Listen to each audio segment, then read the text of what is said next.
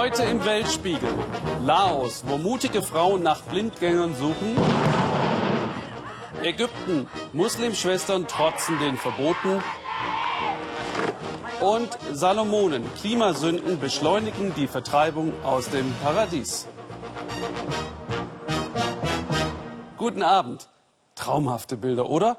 Werfen Sie noch mal einen Blick drauf. Denn diese Paradiese verschwinden langsam im Meer. Zu wahr, um schön zu sein. Ihre Bewohner haben vor allem eines, Angst vorm Untergang, erzählt unser Korrespondent Philipp Abrisch. Während wir von einer Klimakonferenz zur nächsten jetten, klagen kleine Inselstaaten, dass niemand ihre Stimme hört. Etwa der Minister für Klimawandel auf den Salomonen im Südpazifik. Auf den etwa 700 Eilanden, die oft nur bis zwei Meter aus dem Wasser ragen, lebt man vor allem von und mit dem Meer. Aber wie lange noch? Silbern glitzert das Wasser, sanft wogen die Wellen. Florida Island, ein Ort wie eine Verheißung. In ihren Einbäumen fahren die Fischer hinaus in die Lagune. Die Männer jagen so wie vor Hunderten von Jahren. Doch um sie herum hat sich alles verändert.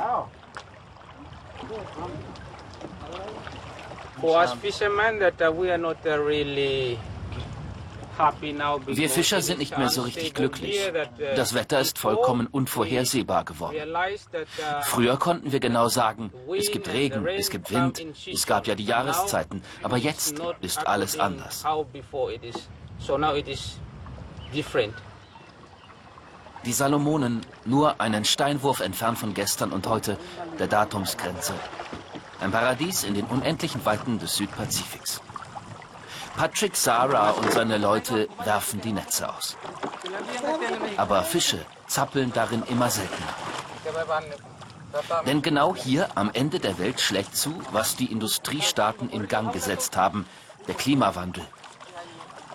Die Meere heizen sich auf, eine einzigartige Unterwasserwelt droht zu verschwinden.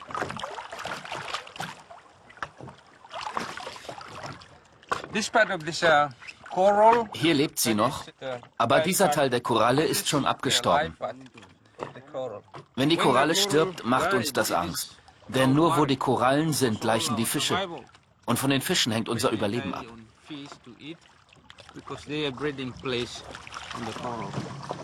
Am Palmenstrand ein Kreuzfahrtschiff, auf Grund gelaufen und vom Sturm gebeutelt. Heute ist es ruhig, aber das Meer kann gewaltige Kräfte haben und es kommt näher, Jahr für Jahr. Wo die Familien heute ihre Fische grillen, türmen sich vielleicht bald Wellen. Klimaforscher glauben, um fast einen Meter könnte der Meeresspiegel bis zum Ende des Jahrhunderts steigen. Viele Inseln im Pazifik drohen für immer in den Fluten unterzugehen. Wir leben sehr nah am Wasser. Im Moment ist dies hier der beste Ort für uns Fischer. Aber wenn das Wasser höher steigt, dann gehen unsere Häuser drauf und wir sind auch irgendwann dran. Und genau das fürchten wir für die Zukunft. Der Klimawandel verändert die Salomonen. Wer verstehen will, wie stark, muss auf die Hauptinsel Guadalcanal. Am Krankenhaus von Honiara, der Hauptstadt, ein verzweifelter Klinikdirektor. Das Meerwasser frisst sich allmählich ins Land. Gerade ist wieder ein Stück Insel abgebrochen. Wo jetzt die Wellen rauschen, lag früher ein Fußballplatz, sagt Rooney Jagili. Überall standen Kokospalmen. Als ich ein junger Arzt war, haben wir da drüben Pause gemacht mit einer Tasse Kaffee. Jetzt hat das Meer alles verschluckt. Wir machen uns Sorgen und gleichzeitig fühle ich mich völlig hilflos. Diese Kräfte können wir alleine nicht bändigen. Wir stehen zusammen, singt der Chor. Bei Sonne und Regen. Dabei fühlen sich die Salomoner alleingelassen mit dem Klimawandel. Sie baden aus, was andere verschuldet haben. Die Industriestaaten Europas, Amerika und China. Plötzlich kommen neue Krankheiten, zum Beispiel Dengue-Fieber. Nie zuvor hat es auf den Salomonen einen solchen Ausbruch gegeben. Jetzt innerhalb eines Jahres gleich zweimal mit tausenden Fällen und zig Toten. Wenn es so weitergeht und auf der Welt nichts passiert, dann wird es für unseren Inselstaat verdammt schwer, sagt Jagili. Bei eurem nächsten Besuch liegt unser Krankenhaus vielleicht schon irgendwo in den Fluten und uns findet ihr oben in den Bergen. Galgenhumor haben die Menschen hier. Die Salomonen gehören zu den ärmsten Ländern im Pazifik. Das Durchschnittseinkommen liegt bei 3 Euro am Tag. Auf dem Wochenmarkt von Honiara die Preise für Fisch, Obst und Gemüse steigen endlich deutlich wie der Meeresspiegel.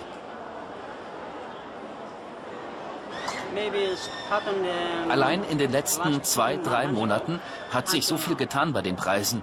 Alles verändert sich. Wegen des Wetters. Wie George Kenny leben viele auf den Salomonen als Bauern oder Fischer, den Launen des Wetters vollkommen ausgeliefert. Im Juni und Juli hat es fast durchgehend geregnet. Die ganze Insel war betroffen, erzählt George Kenny. Dann die sengende Sonne. Manches Obst und Gemüse, das bisher gut gewachsen ist, hält dem Wetter nicht mehr stand.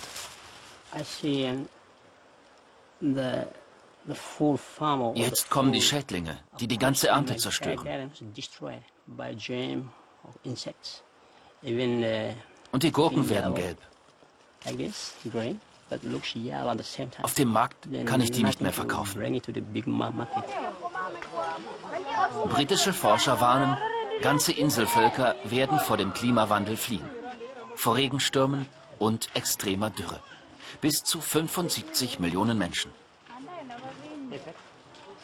Ein Mann von der Insel Kiribati hat soeben in Neuseeland Asyl beantragt. Vielleicht wird er schon bald als weltweit erster Klimaflüchtling anerkannt. Die reicheren Malediven planen, einfach neues Staatsgebiet zu kaufen, in Afrika oder Asien. Und auch auf den Salomonen musste schon ein ganzes Dorf höher ziehen. Ich bin traurig. Wenn das Meer irgendwann ansteigt, dann fallen hier vielleicht alle Bäume um. Und auch den Strand gibt es nicht mehr. Die Menschen werden kein Zuhause mehr haben, denn auch weiter drinnen im Land sind ja schon so viele Leute. Der Südpazifik eine Welt wie aus dem Bilderbuch droht zu versinken, langsam, doch unaufhaltsam. So bleibt ihnen nur eines, diesen Anblick zu genießen, solange es ihn noch gibt. Klima- und Geoforscher streiten über die genauen Folgen der Erderwärmung, vor allem für Inselstaaten. Manches ist auch selbst verschuldet und Touristen schleppen Krankheiten ein. So werden aus Paradiesen traumatische Tropen. Wir wechseln den Erdteil. Seit das Militär in Ägypten kompromisslos bis brutal gegen die Muslimbrüderschaft vorgeht, ist die Zahl ihrer Unterstützer rapide gesunken. Um nicht für einen solchen gehalten zu werden, rasieren sich viele Männer lieber den Bart ab. Die Elite des Landes steht bedingungslos zum Kurs des Militärs. Dagegen zu sein erfordert Mut, auch den der Verzweiflung. Muslimschwestern etwa demonstrieren weiter. Eine von ihnen nahm Volker Schwenk und sein Kamerateam mit in ihre Welt aus Gegnern, Befürwortern und Opfern. Sittengemälde einer zerrissenen Gesellschaft. Fleisch und Blut, alte Symbole des Lebens. Das islamische Opferfest erinnert an die Prüfung Abrahams. Der soll seinen Sohn opfern. Als Gott sieht, dass Abraham dazu tatsächlich bereit ist, verschont er den Menschen und nimmt ein Tier. So die Überlieferung. Nariman ist mit dem blutigen Brauch aufgewachsen und mit der Idee, dass der Islam alle Lebensbereiche bestimmen soll. Das Opfertier wird aufgeteilt, beschreibt sie den sozialen Hintergrund dieses Festes. Ein Teil geht an die Familie, ein zweiter an Verwandte und Freunde und der dritte Teil, der geht an Bedürftige, an die Armen. In diesem Viertel von Kairo bestimmt ein konservativer Islam das tägliche Leben. Viele sympathisieren mit den Muslimbrüdern. Nariman ist 24 und engagiert sich fast jeden Tag für die Muslimschwestern. Nur freitags studiert sie, wenn sie nicht gerade demonstrieren geht. Sie skandiert Slogans gegen die Armee, gegen Verteidigungsminister al-Sisi, den starken Mann Ägyptens. Nieder mit der Militärherrschaft, ruft sie.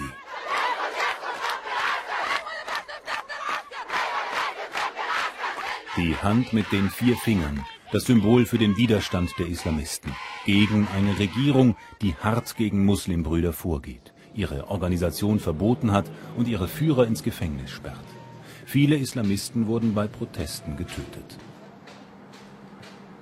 Bei den Muslimschwestern heißen die Märtyrer. Seit fast zwei Wochen kommt Nariman täglich vorbei, um nach dieser Familie zu sehen.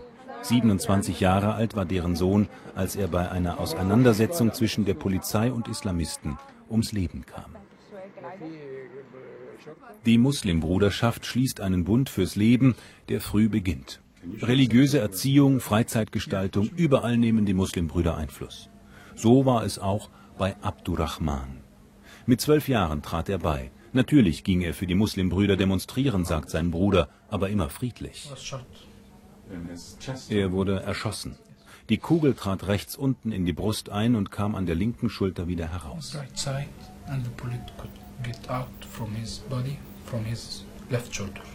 Gab es irgendwelche Ermittlungen, wer geschossen hat? Nein.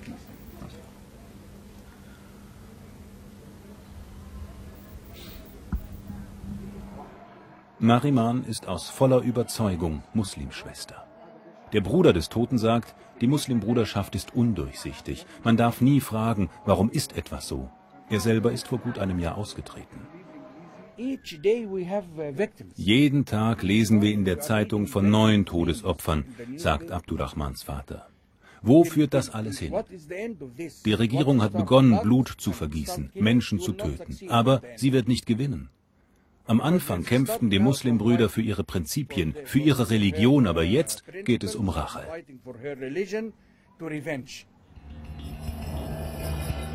14. August. Ein Protestlager der Muslimbrüder wird geräumt. 5000 Tote, behaupten die Islamisten. 638 heißt es offiziell, darunter viele Sicherheitskräfte. Seither spricht die Regierung von einem Kampf gegen den Terror und viele Bürger kämpfen mit. Anwohner werfen Steine auf Muslimbrüder, die werfen zurück. Man sollte alle Islamisten umbringen, sagen manche. Der Hass kennt keine Grenzen. Jeder aufrechte Ägypter wird den hassen, der seinen eigenen Bruder umbringt oder zum Beispiel Bomben in Kindergärten legt, sagt er. Wir kennen die Muslimbrüder seit 80 Jahren, meint sie. Ihre Geschichte ist eine Geschichte des Terrorismus. Wir haben sehr schlechte Erfahrungen mit ihnen gemacht. Das Hauptproblem ist zurzeit, dass jede Seite sagt wir oder ihr und sonst nichts. Aber es gibt nicht uns und die. Wir sind alle Ägypter. Wir treffen Nariman mit ihrer Freundin Sarah in einem Café. Wir kennen uns jetzt ein bisschen, reden Französisch, Englisch durcheinander, mögen uns irgendwie, aber einem Mann im heiratsfähigen Alter die Hand zu schütteln, bleibt trotzdem tabu. Manche Grenzen sind unüberwindbar. Auch diese. Die Frage, ob die Muslimbrüder Mitschuld tragen an der Eskalation der Gewalt. Ich zeige Nariman Fotos, die Ägyptens Regierung an Journalisten verteilt hat. Bilder, die wir auch gesehen haben. Jeder kann eine Waffe nehmen und eine Maske aufziehen und dann für ein bisschen Geld behaupten, er sei ein Muslimbruder. Das ist alles gelogen, das ist alles nicht wahr. Narimans Freundin Sarah hat sich still zurückgezogen, um im Café direkt neben uns zu beten. Wenn es um Grundsätzliches geht, ist keine Annäherung möglich. Auch deshalb wird die Gewalt vorerst nicht enden. Hier habe ich meinen Namen auf Arabisch aufgeschrieben. Hier den Namen meines Vaters und seine Mobilnummer. Das mache ich jeden Freitag. Wenn wir demonstrieren, dann komme ich vielleicht ums Leben. Und so kann man gleich meine Eltern verständigen. Das Militär soll abtreten. Dafür demonstrieren sie. Und für ihren islamischen Gottesstaat. Zweifel sind nicht erlaubt. Und doch gibt es bei Nariman plötzlich so etwas wie Unsicherheit. Wir stellen uns einfach vor, dass wir etwas ändern können. Aber es ist nur ein Traum, das weiß ich. Doch irgendwas müssen wir tun. Islamisch soll Ägypten sein und der islamistische Präsident Mursi soll wiederkommen. Das wird sicher nicht passieren, das weiß Nariman auch, aber trotzdem geht die Muslimschwester ihren Weg weiter und die Regierung bleibt auf ihrem. Aufeinander zu geht keiner von beiden.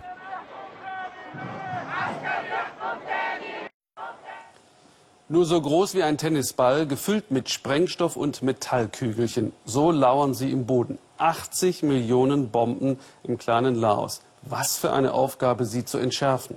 In Laos erledigen dies Frauen. Sie hätten einfach mehr Feingefühl, erzählten sie Norbert Lübbers, der sie begleitete. Das tödliche Erbe stammt aus dem Vietnamkrieg vor rund 50 Jahren.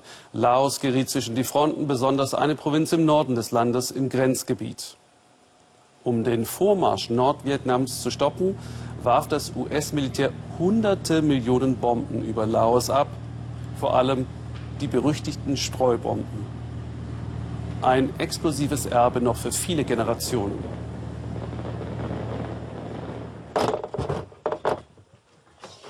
Für drei Wochen haben diese Frauen ihre Familien verlassen. Jetzt schleppen sie schweres Gerät und bereiten sich auf ihre hochexplosive Arbeit vor. Ihr Arbeitsplatz liegt in einer Ebene, die seit 40 Jahren bombenverseucht ist. Die tödliche Gefahr mit dem Detektor aufzuspüren, das ist ihr Job. Eine britische Hilfsorganisation hat die Frauen rekrutiert und zu Bombenentschärferinnen ausgebildet.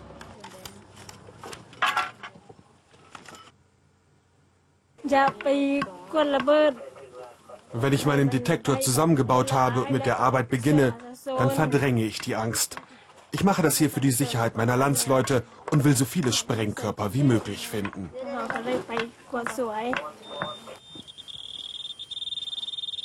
Ein letzter Funktionstest. Dass der Detektor im richtigen Moment anschlägt, das ist ihre Lebensversicherung. Manisia ist verantwortlich für das Team von zwölf Frauen. Sie zeigt uns einen Testdummy, eine entschärfte Streubombe.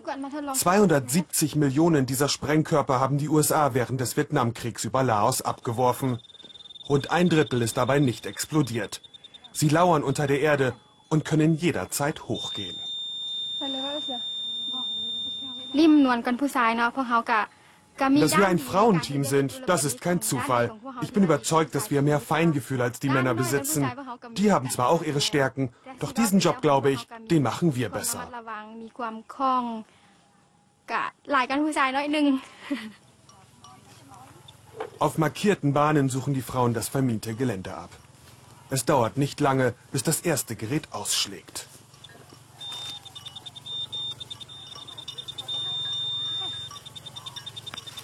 Zentimeter für Zentimeter wird die Erde abgetragen. Ein falscher Stich, eine plötzliche Erschütterung und die Bombe könnte explodieren. Jetzt ist Teamleiterin Manicia gefragt. Ihr Job ist es, den Sprengkörper abzusichern. Kurz erlaubt sie uns, näher ranzukommen und einen Blick auf die Bombe zu werfen.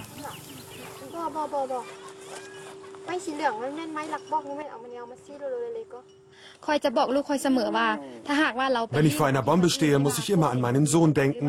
Ich habe gelernt, die verschiedenen Typen zu erkennen. Zu Hause erkläre ich ihm dann, wie sie explodieren.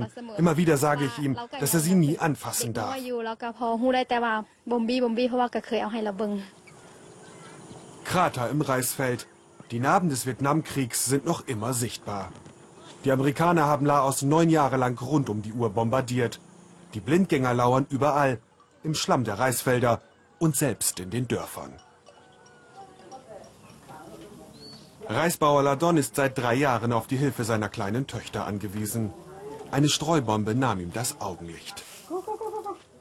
Es war ein kalter Morgen, als der 26-Jährige genau an dieser Stelle stand, um ein Feuer zu machen. Die Kinder und seine Frau waren im Haus, als es plötzlich zur Explosion kam. Der Sprengkörper, er lag direkt unter der Feuerstelle.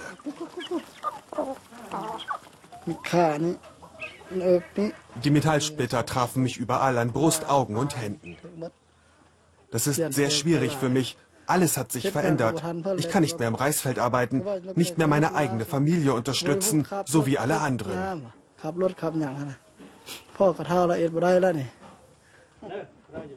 Seine Frau Bunton muss jetzt gemeinsam mit dem Schwiegervater die Familie ernähren.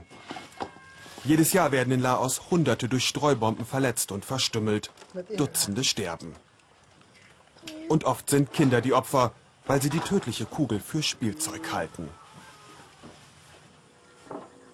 Bombenentschärferin Manisia hat gelernt, mit der Gefahr umzugehen. Bisher ist noch keine ihrer Frauen verletzt worden.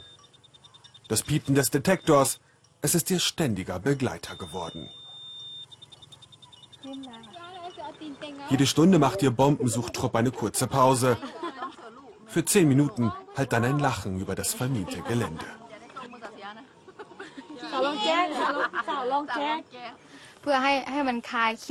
Natürlich ist es anstrengend und auch gefährlich. Deshalb erzählen wir uns in den Pausen lustige Geschichten. Wir lachen viel und wollen für einen kurzen Moment die Bomben เว vergessen. ลาพักผ่อนเขาก็ซอกเรื่องนั้นเรื่องนี้มาลมกันลิ้นเพื่อให้มันคลายเครียดในเวลาเฮ็ดเวียก Die Laoten haben sich mit den Altlasten des Krieges arrangiert, so gut es eben geht. Die Überreste sind allgegenwärtig, mal als Gartenzaun, mal als Pfeiler für das eigene Haus. Rund um den Kriegsschrott ist eine ganze Industrie entstanden. Miwan und seine Mutter Tui verarbeiten die Aluminiumteile der Sprengkörper für zivile Zwecke. Das Rohmaterial bekommen sie vom lokalen Schrotthändler. Sie schmelzen es ein und gießen es dann zu einem Löffel. Von ihren Bombenlöffeln können sie inzwischen ganz gut leben. Die Familie verkauft sie auf Märkten und exportiert sie selbst in die USA.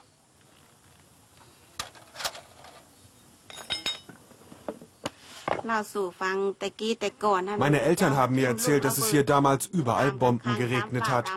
Da haben sie im Dorf entschieden, dass wir was mit dem ganzen Schrott machen müssen. Erst haben wir die Löffel nur für uns gegossen, jetzt für die ganze Welt.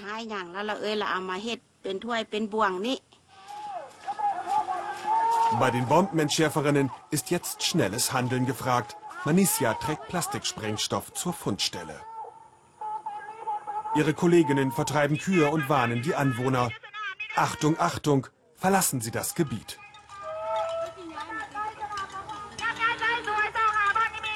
Manisa legt den Plastiksprengstoff auf die Streubomben. Ihre Kollegin spannt die Zündschnur. Es war immer mein Traum, etwas zu machen, das mich herausfordert. Hier kann ich meinem Land helfen, die alten Bomben loszuwerden. Mein Cousin hat einen Arm verloren.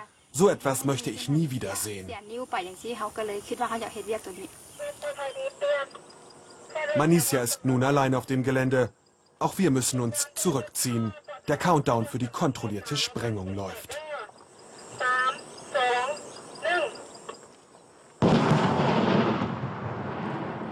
Ein kleiner Erfolg. Doch es wird wohl noch 100 Jahre dauern, bis Laos endgültig bombenfrei ist.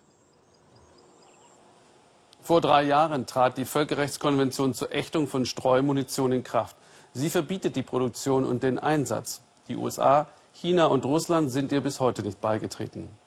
Wie das Team von Norbert Lübbers den gefährlichen Dreh meisterte, gibt's auf unserer Internetseite www.weltspiegel.de zu sehen. Auf andere Weise explosiv ist die Geschichte, die unsere USA-Korrespondentin Marion Schmickle erzählt. Jedes Jahr adoptieren Amerikaner etwa 10.000 Kinder aus dem Ausland. Viele wollen sie wieder loswerden, oft schon nach wenigen Tagen. Und das gelingt, geheim, im Internet. Da steht dann, We are rehoming my adoptive son. Wir suchen ein neues Zuhause für mein Adoptivkind oder We truly hate this boy. Ich schäme mich so, aber wir hassen diesen Jungen wirklich. Vermittelt wird oft an wildfremde Menschen, denn es gibt praktisch keine Kontrolle. Ein Albtraum und eine Gefahr für die betroffenen Kinder. Nora auf der Siegerstraße. Ihr Team heute unschlagbar. Mögen die Jungs auch noch so hart rangehen, beim Basketball kann die 26-Jährige endlich ihr Adoptionsdrama vergessen. Nora ist eine Taffe. Ich nenne sie immer Tiger. Die Frau lässt sich nicht unterkriegen, die gibt so schnell nicht auf. Sherry ist gekommen, Noras große Heldin. Sie war es, die damals zur Polizei ging und das Leiden der Kinder beendete. Die Krankenschwester kam jede Nacht, um Noras behinderten Bruder zu betreuen und überredete sie zum ersten Mal über all den Horror zu sprechen. Anfangs war sie so anhänglich, dass ich nirgends hingehen konnte. Sie war völlig verängstigt und wich mir nicht mehr von der Seite. Drei Jahre Drohungen und Demütigungen, das härtet ab. Die Jungs machen mich manchmal wahnsinnig, aber ich liebe sie. Keine Ahnung, wie die auf Tiger kommen, so hat mich noch keiner genannt. Nora hat kein Gefühl im rechten Bein, Kinderlähmung. An der leiden viele in ihrem Waisenhaus in China, damals als sie noch Nishun heißt. Ihre Eltern, so glaubt sie, bringen sie ins Heim, weil sie kein zweites Kind haben dürfen. Nur zum Geburtstag kommen sie vorbei. Mit 13 wird ihr großer Traum endlich wahr, eine richtige Familie. Die McLaughlins aus Florida holen sie ab. Doch nach einem Jahr haben sie genug von ihrer Adoptivtochter. 1100 Kilometer fährt der Vater mit ihr nach Tennessee und liefert sie bei einer wildfremden Großfamilie ab. Auf Nimmerwiedersehen.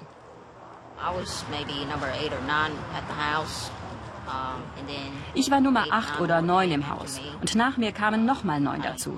Keine Ahnung, woher all diese Kinder stammten. Ich war total schockiert über die Eltern, die zu uns kamen und einfach ihre Kinder abgaben. Nach dem Motto, hier, die könnt ihr haben.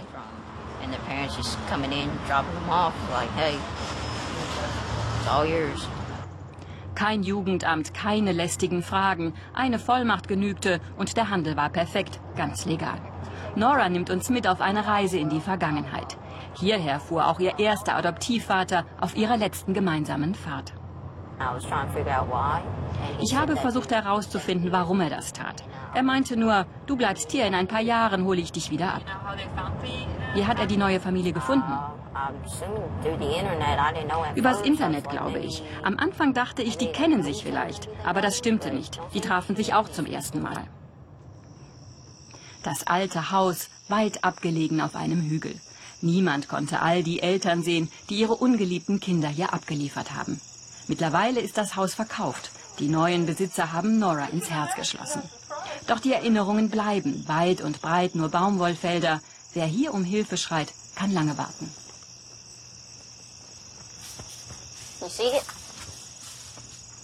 Guckt hier, ruft uns Nora. Unser Schutzraum gegen Tornados. Mit einem Kantholz hat unsere Mutter die Tür blockiert. Euch eingesperrt? Ja, alle Kinder, oft stundenlang. Im Haus seien Kinder in Käfige gesperrt worden. Wenn wir euch umbringen, interessiert das niemanden, habe die Pflegemutter gedroht.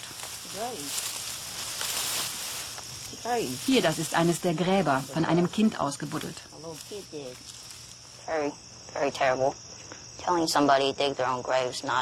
Es war furchtbar, den Kleinen sagen zu müssen, ihr müsst euer eigenes Grab schaufeln. Aber so war Debbie, unsere Mutter. Grausam, verrückt, gemein.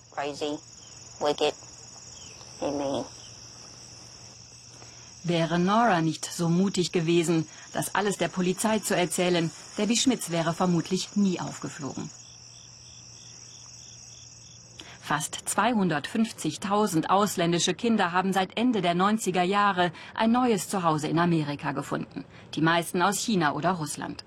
Doch die Verletzungen, die sie mitbringen, lassen die Eltern oft verzweifeln, weiß Janice Goldwater aus vielen Gesprächen in ihrer Adoptionsagentur. Deshalb blüht der Tauschhandel im Internet. Forumsveteranen seid vorsichtig, warnen die Nutzer. Seitdem das Adoptionsnetzwerk Schlagzeilen macht, sind viele Internetseiten gesperrt, auch die, über die Nora vermittelt wurde. Auf Seiten wie dieser schreiben Eltern weiter offen darüber, warum sie ihre Kinder loswerden wollen. Der Tauschhandel läuft aber wohl über geheime Gruppen, etwa auf Facebook. Solche Deals sind nicht sicher, weil sie nicht von Behörden überwacht werden. Wenn die Jugendämter nicht mitbekommen, dass Familien ihre Adoptivkinder einfach weiterreichen, dann kann es gefährlich werden für die Kinder. Auch Elianas erste amerikanische Familie fand sie zu schwierig. Bei den Goldwaters fand sie mit neun ein neues Zuhause.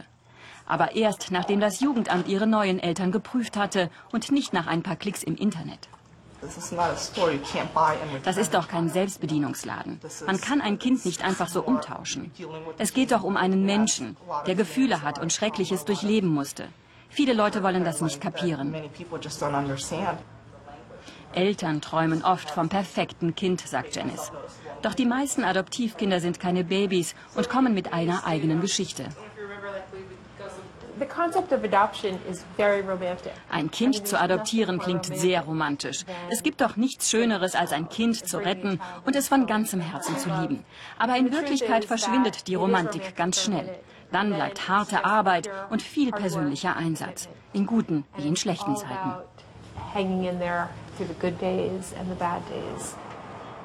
Wir machen uns auf die Suche nach Debbie Schmitz, Noras Pflegemutter. Zigfach haben wir versucht, sie zu erreichen. Hier soll sie wohnen. keine Interviews, aber am Telefon erzählt sie, dass sie Nora über eine Yahoo-Gruppe fand. Von Reue keine Spur. Ich habe alles verloren. Das waren meine Kinder, das Einzige, was ich in meinem Leben hatte. Nora hat meine geliebte Familie zerstört. Nora hat uns erzählt, sie hätte ihr eigenes Grab schaufeln müssen. Wie furchtbar, dass dieses Kind ein Loch buddeln musste. Aber das sollte nicht ihr Grab sein, und das wusste sie. Sie musste sich nicht einmal da reinlegen. Debbie und Tom Schmitz wurden wegen Kindesmisshandlung verurteilt, nicht wegen des Tauschhandels übers Internet. Der ist völlig legal. Auch wenn es um Familienangelegenheiten geht, gilt in Amerika die große Freiheit. Kinder gehören ihren Eltern. Die Jugendämter dürfen nur eingreifen, wenn Missbrauch vorliegt. Sie habe nie einen Sozialarbeiter gesehen, erzählt Nora den neuen Besitzern des Hauses, in dem sie so viel leiden musste. Es ist nicht einfach, über all das zu reden. Und es ist nicht leicht, in dieses Haus zurückzukommen. Jedes Mal, wenn ich hier bin, kommen all die furchtbaren Erinnerungen zurück. Aber ich kann viel wegstecken. Neun Jahre sind vergangen, seitdem Nora hier mit ihren Geschwistern gespielt hat. Neun Jahre und trotzdem vergeht keine Nacht ohne Albträume. Ihre Adoptionsodyssee wird sie ihr ganzes Leben lang verfolgen.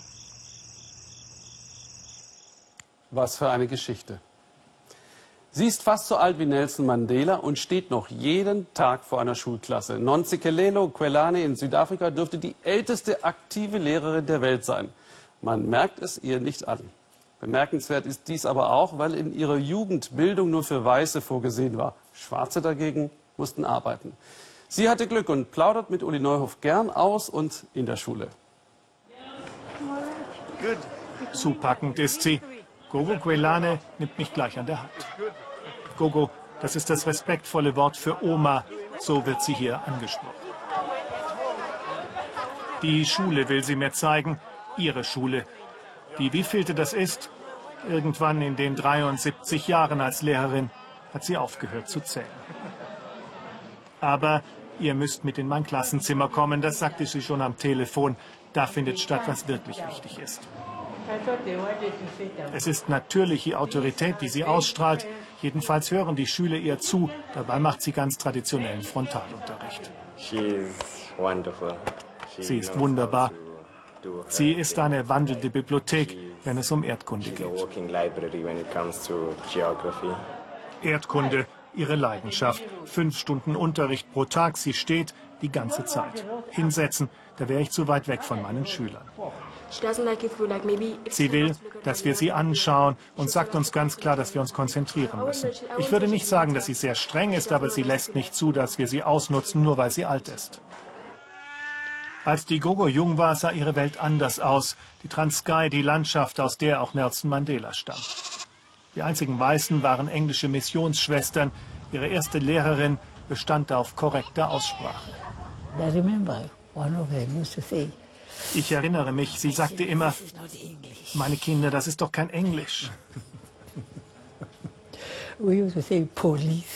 Wir sagten immer Polizei und sie bestand darauf, dass wir es anständig aussprechen.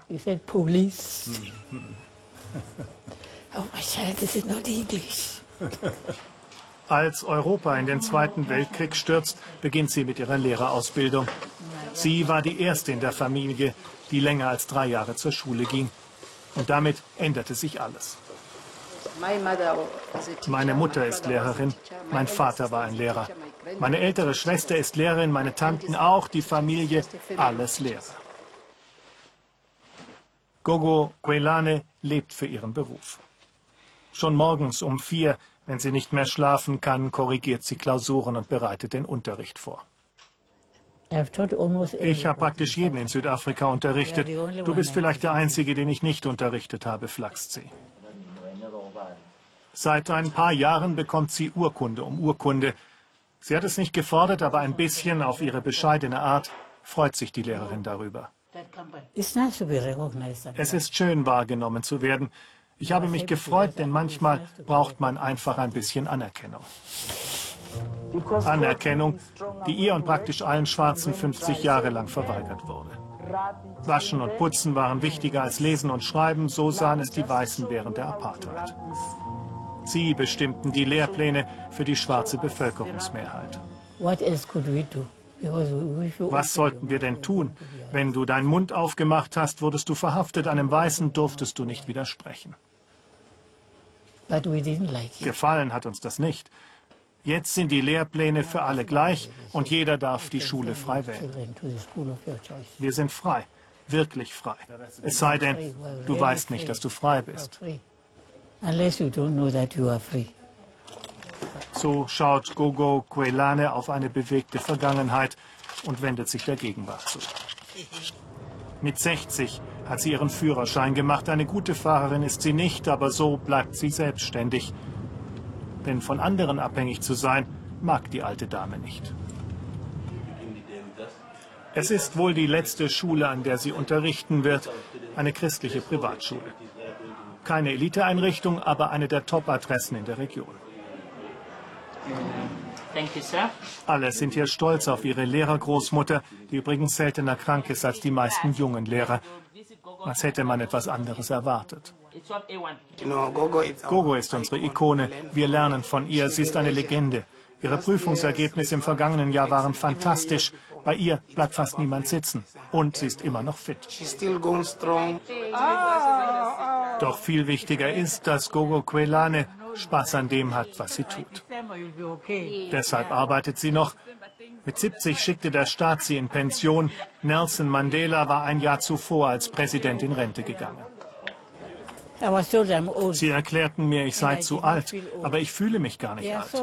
Doch das ist Ihr Problem, denn ich bringe die Schüler immer noch durch die Prüfung. Das sagt sie selbstbewusst und will mir noch den Rest der Privatschule zeigen, die sie weiter arbeiten lässt. Ans Aufhören denken die anderen, Gogo Quelane verschwendet daran keinen einzigen Gedanken. Jedenfalls noch nicht. Mehr von Gogo gibt's auch auf unserer Facebook-Seite. Nächsten Sonntag blickt der Weltspiegel nach Libyen in einen zerfallenden Staat und fragt, wo ist die versprochene Demokratie? Ich danke für Ihr Interesse heute und wünsche noch einen spannenden Abend hier im Ersten.